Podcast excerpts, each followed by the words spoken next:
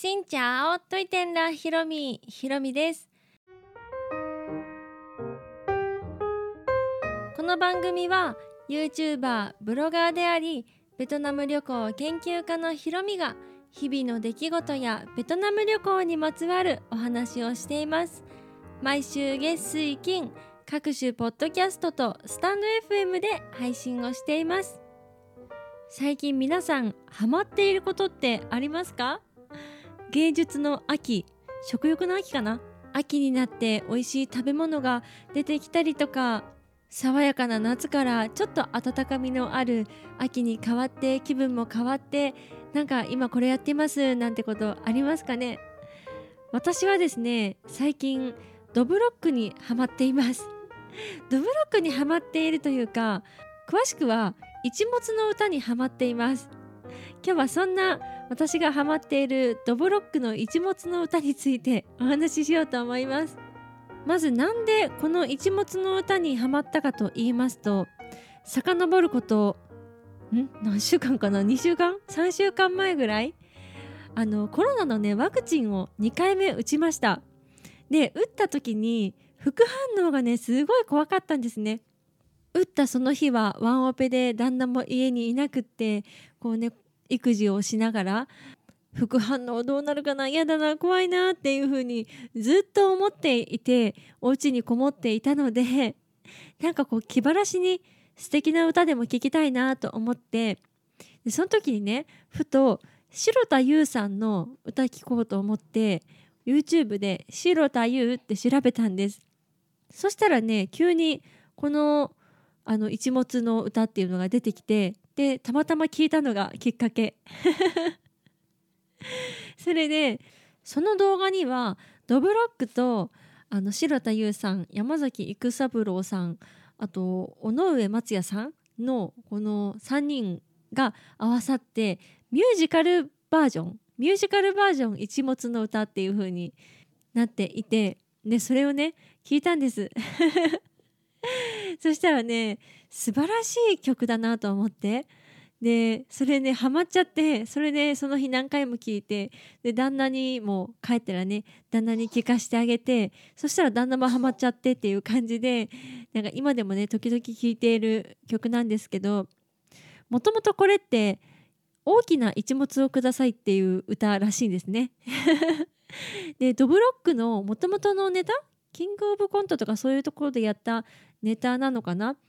それがこうずっと歌い継がれてるっていうか、うん、そのアレンジバージョンでミュージカル俳優3人が入ってのミュージカルバージョンだったんです。でね、さっきから私、まあ、そういう言葉を口にしていますがもともと一物って正直何のことか私知らなくってだからなんか内容もねなんか最初分かんなくってクリックしてみたっていう感じなんですけど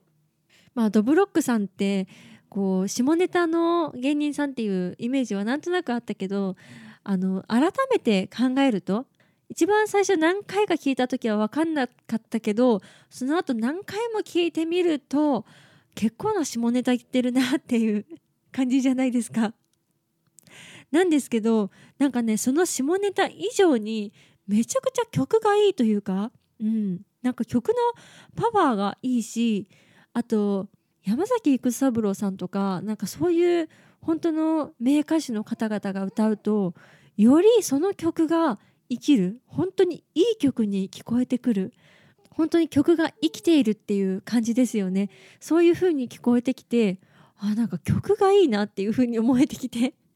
それでメロディーもねこう頭に残るのでなんかこう鼻歌で歌っちゃうような感じ。でそれをねずっとなんか何回も聞いてるとやっぱりね一番最初に一回聞いた印象とまた違ってきてこのネタのなんだろう繊細さと言いますか計画性と言いますかちゃんとこう上がって落ちて上がって落ちてみたいな。でここはこう言ってなんかこう意外性もありつつでも最終的に笑いでまとまるみたいななんかこのネタの編成っていうの？音楽の編成とかネタの編成についてもこう分析し始めちゃってああうまいなドブロック本当にこういうネタ作れるのって上手だなとかうん、このこのキャラクターでそういう風な言葉を発するのがまたいいんですよね。なんかそういうのをねこうしみじみと思ってしまってあよりこの曲いいなこのネタいいななんて思ってきました。私自分がもちろん芸人でもないしそんなね笑いを作るなんてこう才能全くないんですけどやっぱり面白いことする人って本当にくだらないとかしょうもないことを本気でやるから面白いじゃないですか。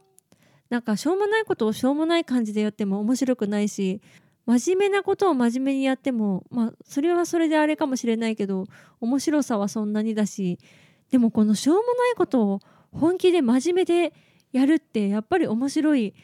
ドブロックさんのネタねその後何個か見たんですけどなんか全てそうですよね。このしょうもない しょうもないって言ったら失礼かもしれないけどそういうことを本気でこう熱唱するっていう、うん、とっても面白いしあこの人たちの面白さ今頃気づいたんだなって思って是非皆さんにもね聞いてもらいたいと思います。うん。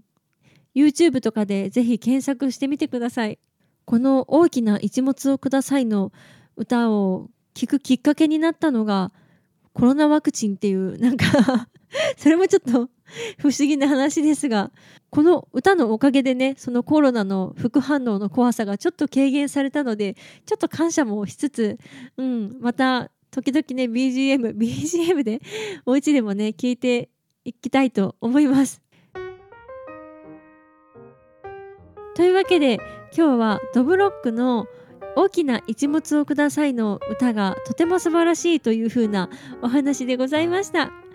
この配信は毎週月水金各種ポッドキャストとスタンド FM で配信をしています。日々の出来事やベトナム旅行についてまた皆さんからいただいたお便りについてもお答えをしています。お便りフォームからスタンド FM の方はレターから質問やメッセージこんなことをお話ししてほしいなど送っていただけたら嬉しいです。それではまた次の配信でお会いしましょう。変がプライ。